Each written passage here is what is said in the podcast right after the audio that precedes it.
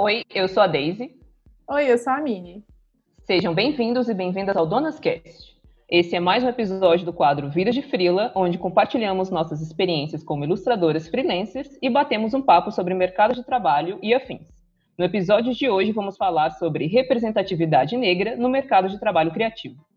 A gente já vai começar esse episódio com a seguinte pergunta: Com quantas pessoas negras você já trabalhou na indústria criativa? Bom, é, vou começar aqui porque eu já me autodeclaro negra. Então, é, eu já posso dizer que em todos os lugares que eu trabalhei na indústria criativa, eu era a única mulher, muitas vezes, e a única mulher negra na equipe de criação. E isso porque eu já trabalhei em diversos setores da indústria criativa. Já trabalhei em agência de publicidade, já trabalhei em editora, em emissora de TV, já trabalhei com produtoras audiovisuais. E, na maioria desses casos, as equipes de criação eram majoritariamente masculinas. E quando tinha uma, alguma outra mulher, além de mim, na equipe, geralmente eram mulheres brancas. Então, eu posso dizer que eu, tirando eu mesmo, eu não conheço, não me lembro, não me recordo de nenhum momento ter uma outra mulher negra ou às vezes homem negro trabalhando junto comigo. Eu acho que na, na última agência que eu trabalhei tinha um coordenador que era negro e só. Acho que mais em nenhum lugar. E você, Mimi? Então, no meu primeiro estágio, na verdade, minha chefe é, era negra, né? Era uma mulher incrível, a, a Maria Priscila. E, mas ela não era necessariamente da indústria criativa. Eu, eu trabalhava com edição de vídeo ou produção é, de peças, né, ou ilustrações dentro de um núcleo de pesquisa da faculdade. Então, não necessariamente era da indústria criativa, né? E depois, né, quando eu fui para emissora, lá eu trabalhava com ilustração, entrei depois da Daisy. É, e também só eram homens. Tinha um homem negro que trabalhava com animação, né, e edição. E eu era a única mulher lá. É, então, depois disso, eu já fui mais para freelancer. Então, do, do, das pessoas com quem eu trabalhei, tipo, de clientes, já teve, tipo, picado, sabe? Já teve é, escritora negra, mas a maioria dos meus clientes também, de que, que buscam trabalho, são brancos. Então, infelizmente, ainda é, a porcentagem é pouca, né? Pelo menos com os que eu já trabalhei. Sim, e isso é um problema muito grave, assim, né? Porque no final das contas é, é um reflexo, né?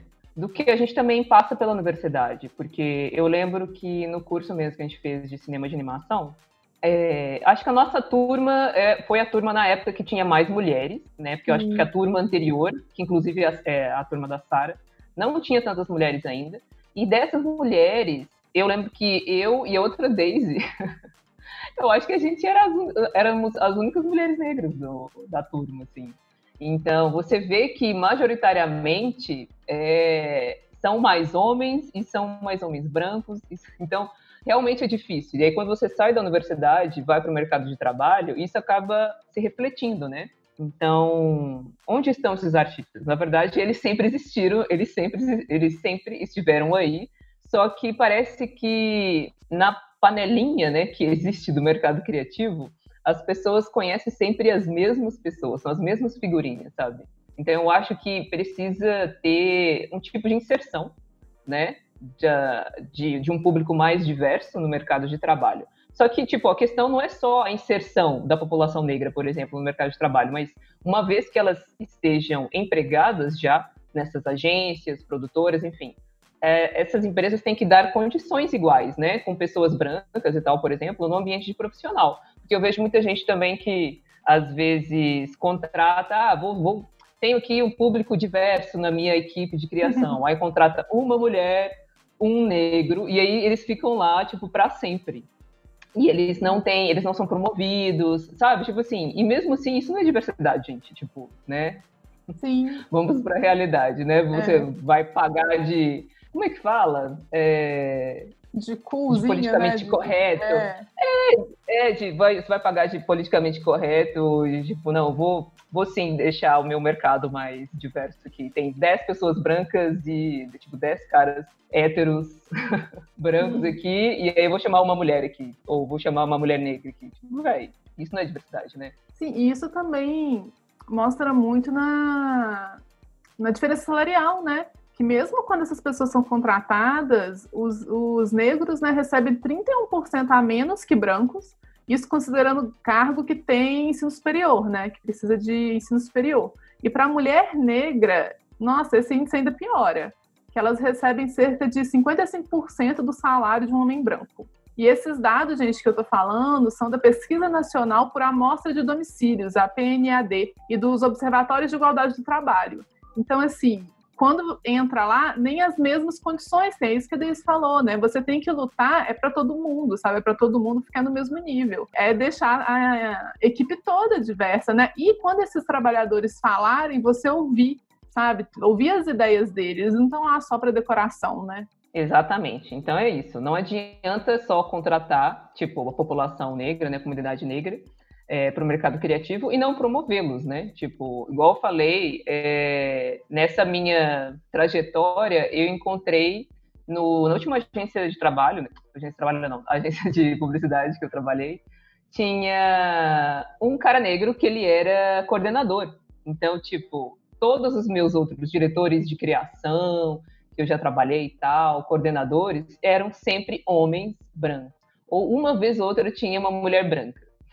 tipo assim, ah, tem uma mulher, tipo assim, ah, tinha que comemorar, porque, tipo, era um uhum. negócio muito raro. Nessa última agência mesmo também tinha uma diretora de criação. E aí, é, segundo o estudo do Instituto Ethos, com 500 empresas de maior faturamento no Brasil, apenas 6,3% dos negros ocupam cargos de gerência, né? Só para comprovar aí que eu tô falando. É, assim, é. Tem que fazer mais. No, o mínimo não é suficiente, né? Você não vai ganhar biscoito, né?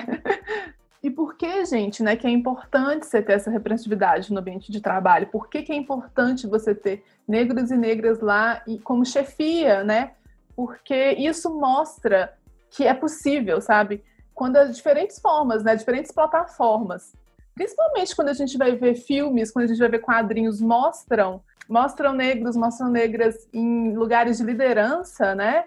E sai desse estereótipo, sabe? Quando você começa a ouvir, você começa a ter várias outras possibilidades de narrativa, várias outras possibilidades de representação, né? E isso é muito importante. É, porque, é, como você mesmo falou, tipo, se a gente pega essas plataformas, né? Não só. É, são filmes, livros, quadrinhos, ou mesmo a publicidade, você está assistindo TV e você vê lá um comercial. Geralmente você vê pessoas brancas atuando nesses espaços, e quando magras, são né? pessoas negras, elas estão. É, pessoas brancas, magras, padrão de beleza europeu, essas coisas. E quando você vê pessoas negras sendo representadas, geralmente elas são representadas por um estereótipo, né? É, inferior, inferiorizado, de violência muitas vezes.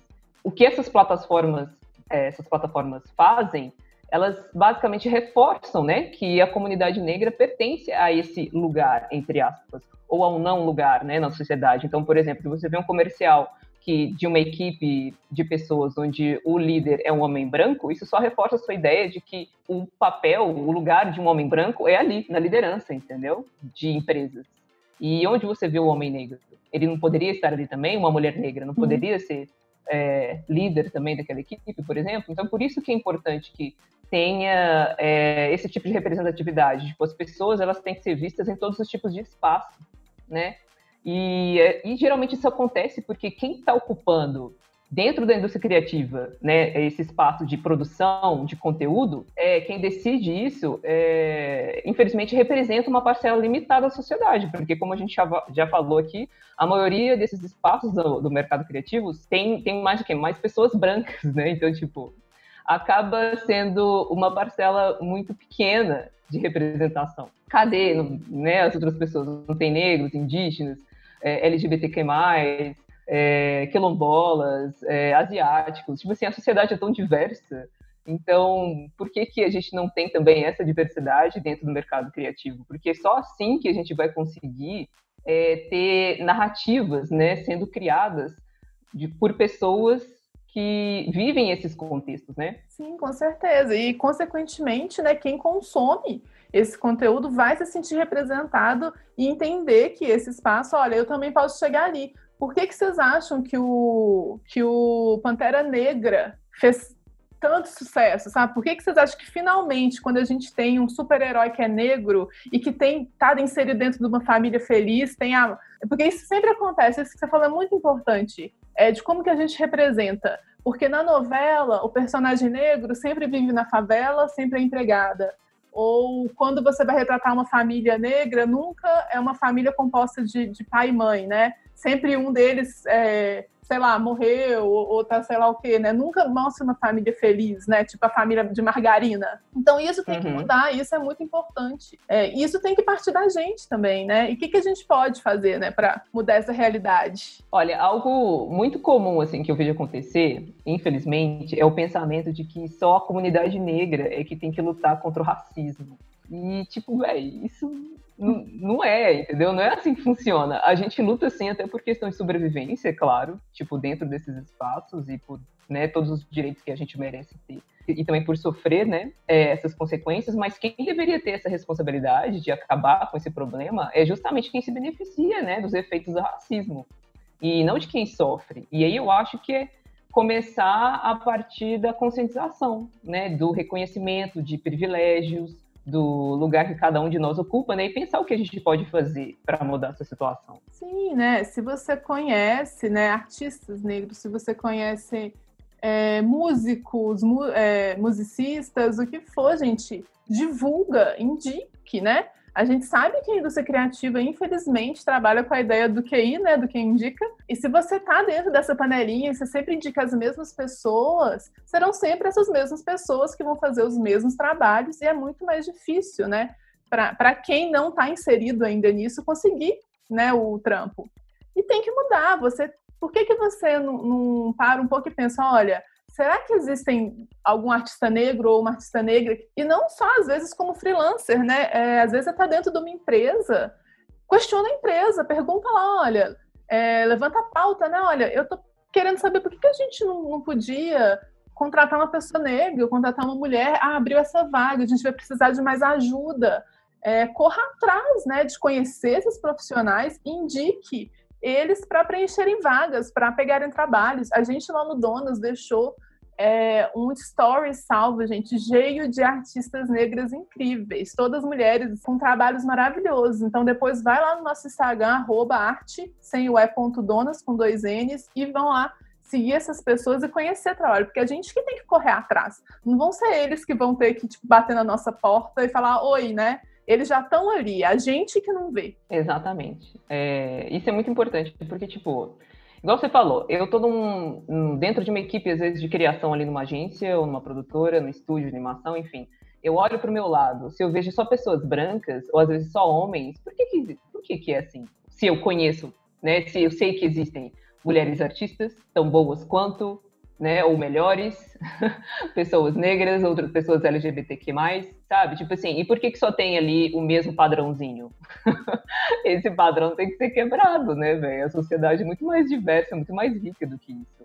Então, acho que parte de nós, da gente realmente perceber isso. Olha, surgiu uma vaga dentro da empresa onde eu trabalho, eu vou indicar uma mulher, eu vou indicar uma, uma pessoa negra, eu vou indicar é, ou uma pessoa asiática, enfim, qualquer outro tipo de minoria que você vê que não está inserido nesse mercado. É, e, e, e, realmente levantar essa pauta, né, de um, nesse ambiente onde você trabalha, tipo, com seus produtores, os seus supervisores, que são as pessoas que contratam, né, a equipe geralmente, faça esse debate. Então, não é só porque rolou lá a hashtag Black Lives Matter, que aí eu vou lá só seguir a fulana, o fulano, e tô fazendo minha parte, vou lá postar uma, uma imagem preta no meu Instagram e eu pronto, beleza. Não, velho, não é isso. Você tem que, você tem que agir, entendeu? Sim, né? E quando essas pessoas começarem a entrar, gente, se olhar para o lado e já ver mais diversidade, ouça essas pessoas, tá? Elas não estão ali, que nem a gente falou, só para ah, a empresa falar que ela é diversa. Não, elas são profissionais, elas são artistas, elas têm muito o que dizer. Então, ouça o que elas têm a dizer, porque o trabalho só vai crescer com isso. Exatamente, e a comunidade criativa também. Sim. E aqui, para a gente que é freelancer, né, acho que a Mini até já comentou, mas freelancer também, tá, gente? Não vamos achar que só porque a gente trabalha aqui, às vezes, freelancer é muitas vezes alocado, mas muitas vezes home office, que você também vai fazer isso. Chegou, às vezes, um job que você não vai poder atender, sua sua agenda tá cheia, sei lá, Ou às vezes chega um trabalho que você acha que, não sei, não se sente confortável porque às vezes, ah, é às vezes uma temática LGBTQ+, e aí você às vezes não se sente confortável para falar sobre esse assunto, vai atrás dessas pessoas, entendeu? Ou tipo, Sim. indica esse trabalho por outras pessoas que estão, estão fora desse padrãozinho, que são sempre as mesmas pessoas que fazem esse trabalho, sabe? Provavelmente ela vai ter uma voz que vai falar muito mais sobre isso para poder fazer um job às vezes mais completo, sabe? Então é isso, gente. Conheça o trabalho dessas pessoas, divulgue o trabalho delas e indique-as, né? Tanto para vagas de trabalho quanto para dentro da comunidade criativa mesmo. Só assim a gente vai conseguir ter uma comunidade mais diversa também. Sim. Pare e pense, né? Que, que a gente falou. Quem eu sigo essas pessoas negras, eu conheço. Quem, por que, que eu não conheço elas? Porque, né, gente, desconstruir o racismo é fundamental para a gente mudar essa realidade. E essa atitude tem que partir de todo mundo, né? Então, você vive num contexto que você não conhece profissionais negros. Vou falar de novo. Acesse lá o nosso perfil no Instagram. A gente tem o nosso destaque Minas Pretas lá. É, vai conhecer o tanto de artista negra incrível, assim, que, pode, que você pode chamar para fazer um outro trabalho. Tem vários tags também já rolando no Instagram, com vários outros profissionais negros. E assim, gente, é, conheça o trabalho, né? Não só, tipo, segue e a vida, tipo assim, segue elas e a vida segue. e principalmente, né, busque conhecimento e seja ativo na luta contra o racismo. Parafraseando, né, Angela Davis, numa sociedade racista não basta não ser racista, é necessário ser antirracista. Bom, gente, é, a gente acaba por aqui nesse episódio. Se você tem alguma dúvida ou sugestão de tema para a gente falar aqui no Vida de Frila, manda um e-mail para a gente para arte, sem o E, né, art.donas, com dois N's, arroba gmail.com. Esse foi mais um vídeo de Frila. Boa sorte com os boletos e sigamos na luta, né? Tchau. Tchau.